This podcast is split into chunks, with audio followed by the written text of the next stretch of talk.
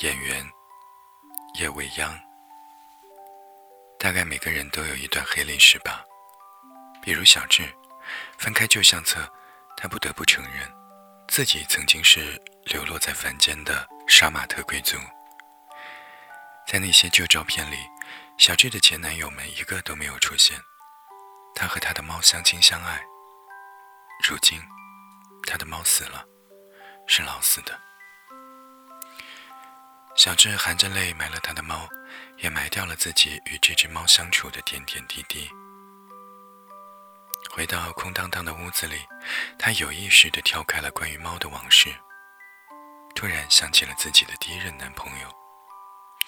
那个天然卷的男孩，嘴角微翘，把游戏人间当个性。小智自然得不到他的珍视，可是小智就喜欢他玩世不恭和坏脾气。也认为自己无所不能，能够把它调教成温顺的猫。有多大的希望，就会有多大的失望。清明节那天，小智在自己的心里为爱情扫了一场墓。那一天，他还捡到了一只猫，它在垃圾箱边瑟瑟发抖。与小智四目相对以后，便跟牢了它，从此步入鱼与肉的花花世界中。小智与猫曾经有过很多快乐的时光。猫善解人意，小智与它相处很开心。他也没有给它取过别的名字，他叫它猫，这个族群本来的名字。猫也活得真实，无非是一直很依赖它罢了。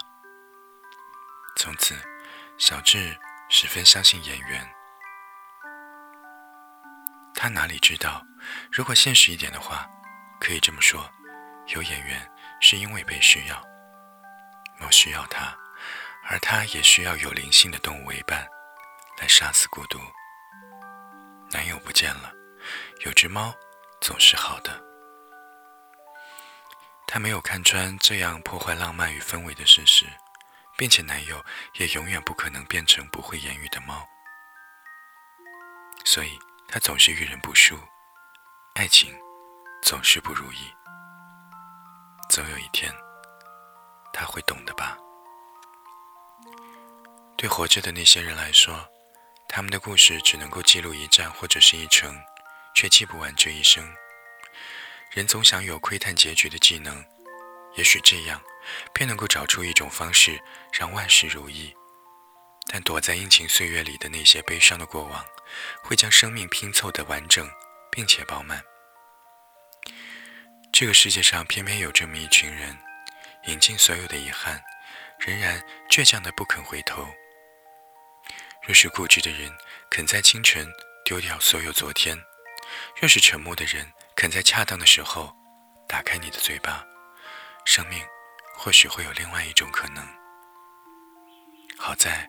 脚步总是迈向远方的，总有一天，你能够迎来晚风里欣喜的容颜。